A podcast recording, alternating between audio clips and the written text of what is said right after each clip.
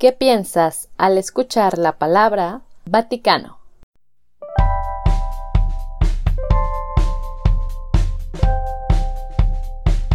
Hola, yo soy Karina. Bienvenido a Arte y Artistas, donde platicaremos sobre corrientes pictóricas, obras, artistas, museos, libros, películas y todo. Todo por amor al arte, por amor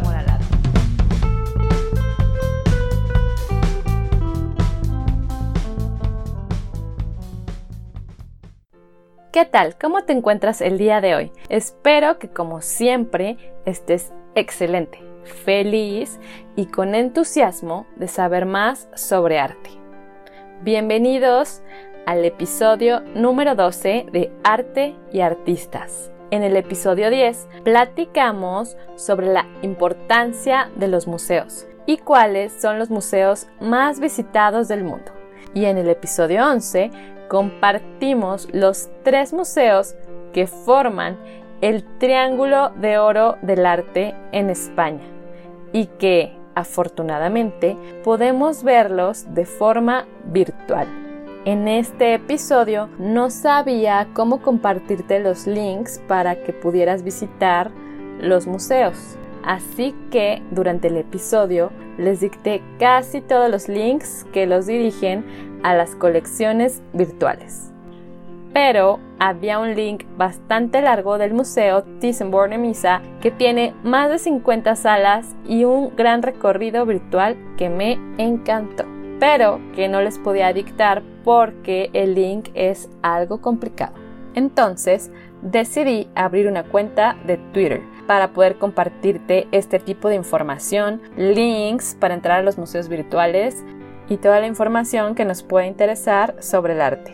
Como escuchaste en el intro, el día de hoy platicaremos sobre la ciudad más pequeña del mundo, que fuera de la religión que cada uno profese, el Vaticano, es el lugar donde se encuentran reunidas una enorme cantidad de obras de gran importancia, de la talla de artistas como Miguel Ángel, Leonardo da Vinci, Rafael, Giotto o Caravaggio.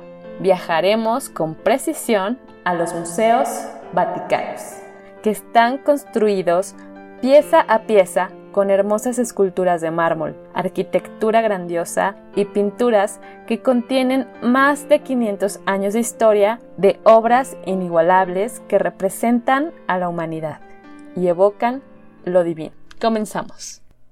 Para iniciar, creo que primero debemos saber que la ciudad del Vaticano es un país de Italia que es el más pequeño del mundo, como habíamos dicho, y se hizo independiente en el año de 1929, pero es un país que inició a conformarse desde el año 756.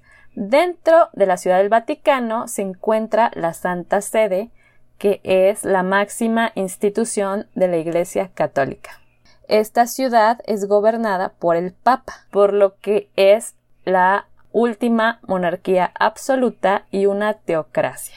La Guardia Suiza se encarga de la seguridad de la ciudad y los puedes ver con su uniforme muy característico de franjas en tonos morados y naranjas y con un equipo de protección que tiene un diseño tan antiguo que nos recuerda a la era medieval.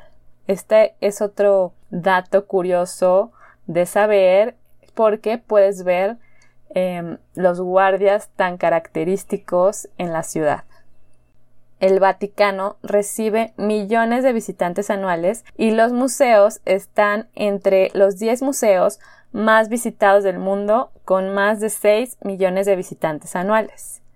Han existido más de 260 papas a lo largo de la historia desde el siglo I hasta la actualidad y en el siglo XVI la Iglesia Católica cumplió la función de mecenas de las artes. Durante el Renacimiento, en este siglo, los papas son quienes se encargaron de financiar grandes obras de arte que nos siguen impactando hasta la actualidad. Hablamos desde la construcción de la Basílica de San Pedro hasta las pinturas de la Capilla Sixtina. Ahora hablemos un poco de los edificios más importantes del Vaticano. Podríamos decir que dentro de los edificios más importantes están la Basílica de San Pedro, la Plaza de San Pedro y los museos vaticanos. La famosa Basílica de San Pedro fue diseñada por más de ocho arquitectos durante más de 100 años, iniciando con Donato Bramante e incluyendo a Bernini, Rafael y Miguel Ángel, quien diseñó la cúpula. Su construcción fue terminada en 1626 y se le llama Sixtina debido a que el Papa Sixto IV ordenó su restauración en 1477. Un dato interesante es que se usa como sede del conclave, que es la reunión para elegir al nuevo Papa. La basílica comenzó a ser construida sobre otra iglesia existente en 1506 por orden del Papa Julio II. Este papa es muy importante en la historia del arte, ya que no solo ordenó la construcción de la basílica, sino que también contrató a dos de los más grandes artistas del Renacimiento, que son Miguel Ángel y Rafael, quienes crearon algunas de las obras más importantes del Vaticano. Y ahora, ¿por qué se les llama museos vaticanos? Se les llama así porque no es solo un museo, sino que es un conjunto de museos, edificios, galerías, monumentos y jardines incluyendo además una biblioteca que se iniciaron con la colección del Papa Julio II. Ok, entonces, ¿cómo están estructurados o cuántas salas hay en el Museo Vaticano? Más bien, los museos vaticanos. Pues bien, tiene más de 25 salas o museos que puedes visitar, donde los más visitados son la Capilla Sixtina y las estancias de Rafael. Y todo comenzó cuando el Papa Julio II decidió trasladar a uno de los patios del Vaticano la hoy famosa escultura El Aconte y sus hijos, que había sido encontrada en 1506 a las afueras de Roma. Ahí comenzaron a coleccionar esculturas clásicas todos los papas. Y la colección fue creciendo con los encargos que cada papa hacía de esculturas, pinturas o arquitectura. Y además los museos también tienen hermosos jardines ornamentales decorados con esculturas y fuentes de estilo clásico. Puedes ver diferentes basílicas donde la más importante es la Basílica de San Pedro, que se dice que está construida sobre la tumba de San Pedro, que fue uno de los doce apóstoles de Jesús y los visitantes acostumbran tocar el pie de la escultura de San Pedro, que ya hasta está liso. Y la UNESCO declaró al Vaticano como Patrimonio Cultural de la Humanidad en 1984. Y ahora te voy a decir las salas que no te puedes perder. Como habíamos dicho, son más de 25 y te voy a decir las más importantes o interesantes para que no te las pierdas. Comenzamos con el Museo Gregoriano Egipcio. Este museo contiene objetos arqueológicos de Egipto y la antigua Mesopotamia. En el número 2 tenemos el Museo Gregoriano Etrusco. Contiene objetos arqueológicos de la cultura etrusca desde el siglo IX a.C. hasta el siglo I después de Cristo y este museo tiene 22 salas dentro del Palacio de Inocencio VIII. En este museo vas a encontrar eh, muchos objetos eh, griegos clásicos, desde vasijas y objetos arqueológicos. En el número 3 tenemos el Museo Pío Clementino. Este museo fue el primer museo de los museos vaticanos y por lo tanto contiene las esculturas de la Conte y una infinidad de esculturas clásicas. En el número 4 tenemos el Museo Chiaramonti, que contiene muchísimas esculturas clásicas. Otra sala importante es la Pinacoteca. Es importante porque contiene muchas de las pinturas del Renacimiento y de la era medieval. Aquí en esta sala está el tríptico Stefaniski de Giotto del año 1320 y muchas otras obras de arte medieval que las puedes reconocer por sus dorados y la perspectiva. También hay obras del Renacimiento de artistas como Leonardo da Vinci, donde está la obra de San Jerónimo de 1482 y es la única obra que el Vaticano tiene de él. También hay obras de Frangélico y La Transfiguración de Rafael de 1516 y de Caravaggio como la obra de Descendiendo de la Cruz. Todas las obras se las voy a dejar en mi Instagram de Arte y Artistas durante toda la semana para que las puedan ver.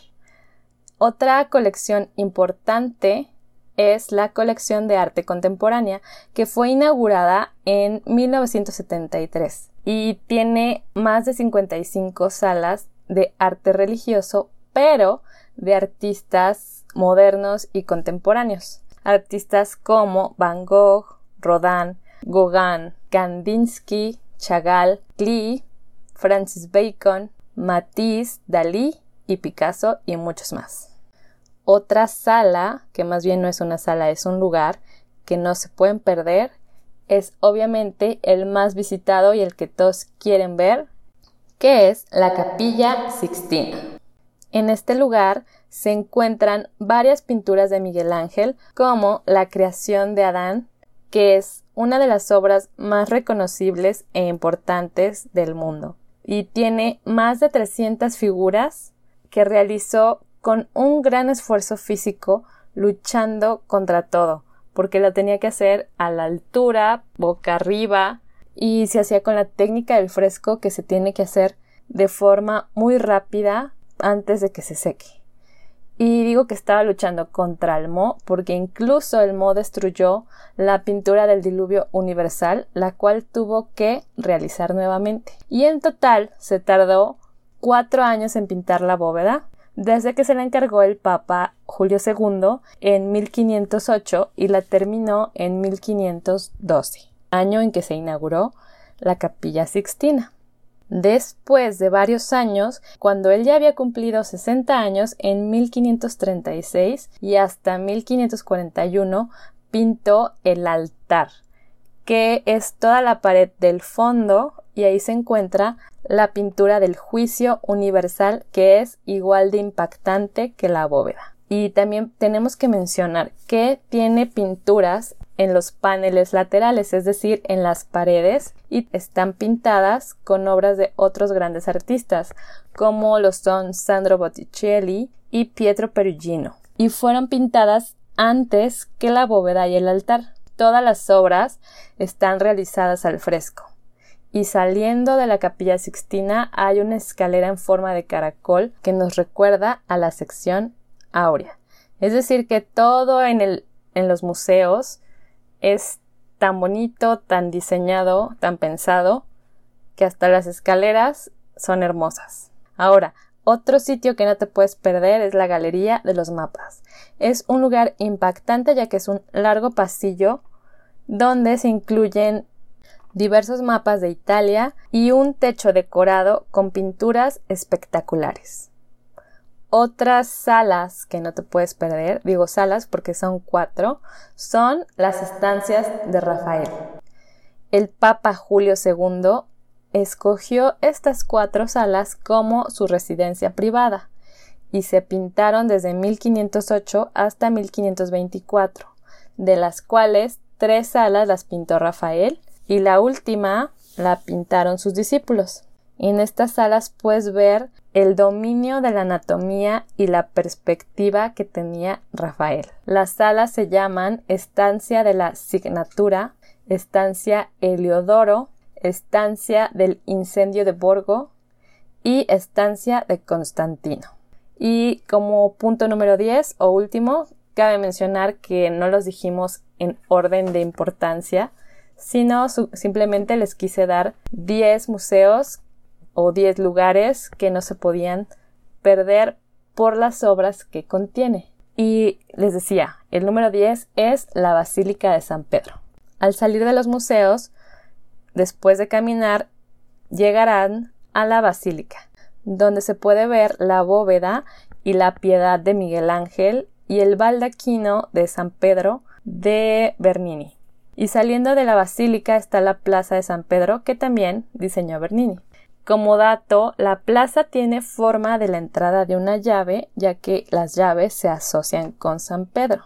Y se ve perfectamente la forma desde la vista aérea, donde puedes tener acceso a ella desde la cúpula. Y además de la plaza, también se ven los jardines. La basílica está decorada igualmente con pinturas y esculturas clásicas por dentro y por fuera. Y además hay un gran obelisco en el centro de la plaza. Dentro de la basílica puedes ver una gran cantidad de paredes y techos dorados y cabe mencionar que aquí también es la tumba de una gran infinidad de papas, incluyendo por supuesto la de San Pedro que se dice que está bajo el baldaquino de Bernini. Ok, entonces les acabo de mencionar las 10 salas o los 10 lugares más interesantes desde mi punto de vista para ver en los museos vaticanos y en la ciudad. Ahora, ¿qué obras son las obras imperdibles del museo o de los museos vaticanos? Les voy a decir también 10 obras que tampoco están en orden de importancia. Y comenzamos con la número uno en mi lista, que es el Lauconte y sus hijos, que como les había mencionado fue encontrada en Roma en 1506 y es la escultura que dio inicio a la colección del Papa Julio II y con ello a los museos vaticanos y sin duda es una de las piezas más importantes y reconocibles en la historia del arte. Además de iniciar lo que son los museos vaticanos, inició la colección de esculturas clásicas del Vaticano. En el número 2 tenemos el torso de Belvedere, se representa a Hércules en el momento en que trata de recuperar fuerzas y el Papa Julio II le pidió a Miguel Ángel que lo restaurara y él se negó diciendo que así era perfecto. Cabe mencionar que en el siglo XIX esta figura se usó ampliamente para aprender dibujo académico. Como obra número 3 tenemos La Piedad.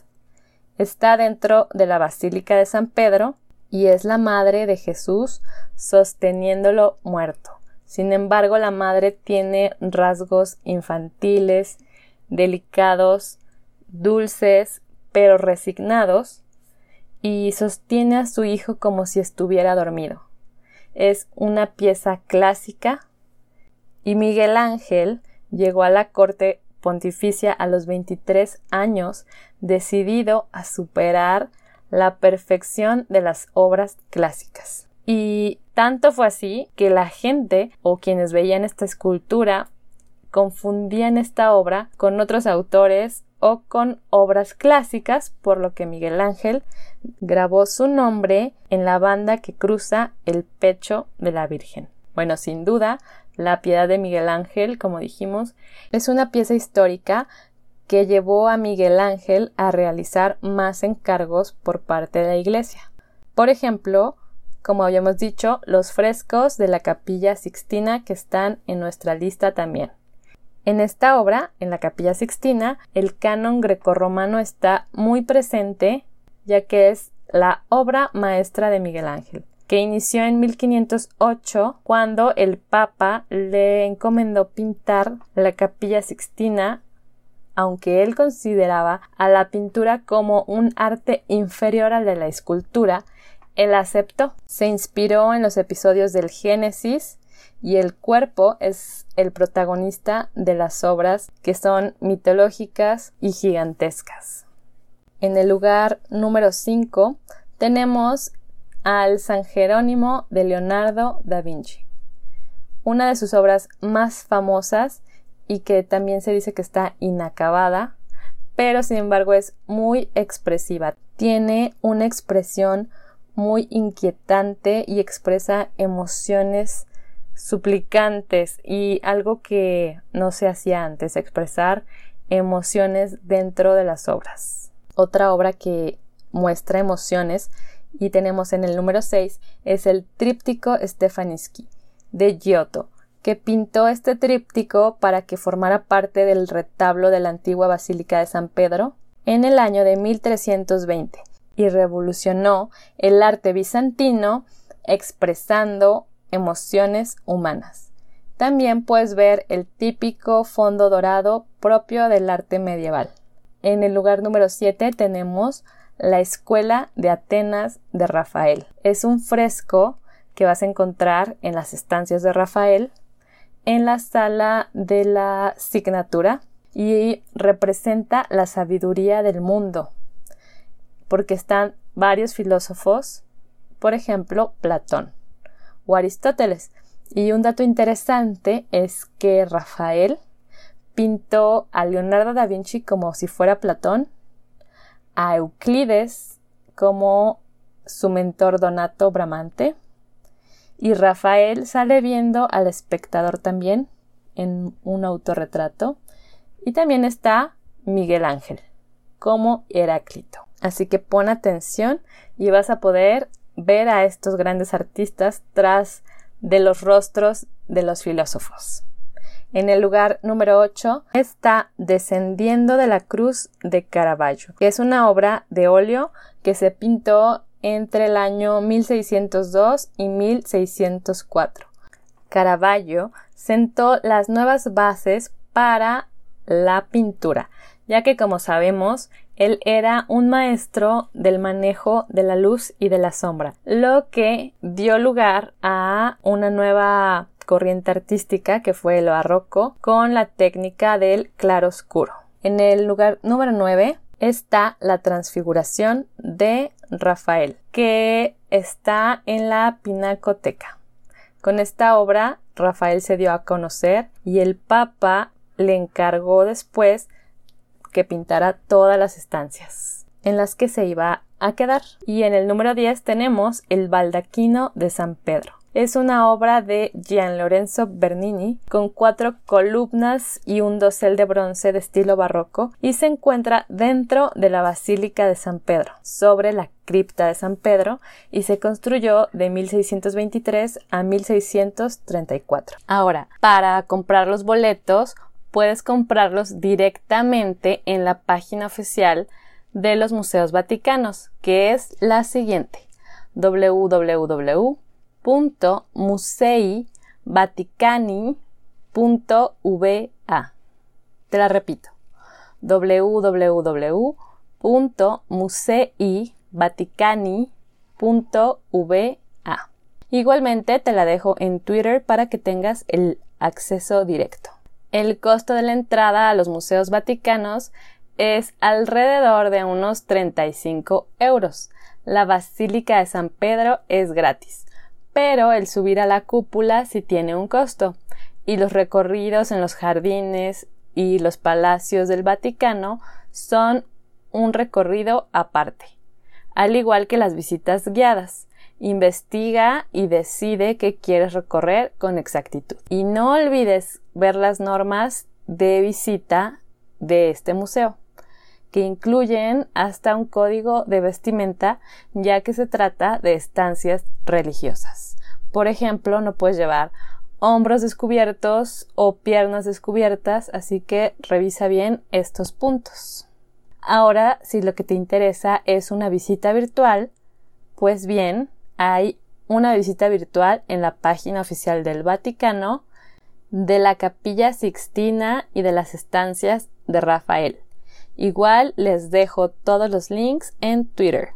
Me parece fascinante que a través de Internet, desde cualquier dispositivo inteligente, podamos ver la Capilla Sixtina, que fue una de las obras maestras de Miguel Ángel, o bien otro modo de ver los museos vaticanos desde tu lugar es directamente en la página del museo e ir sección por sección de las colecciones.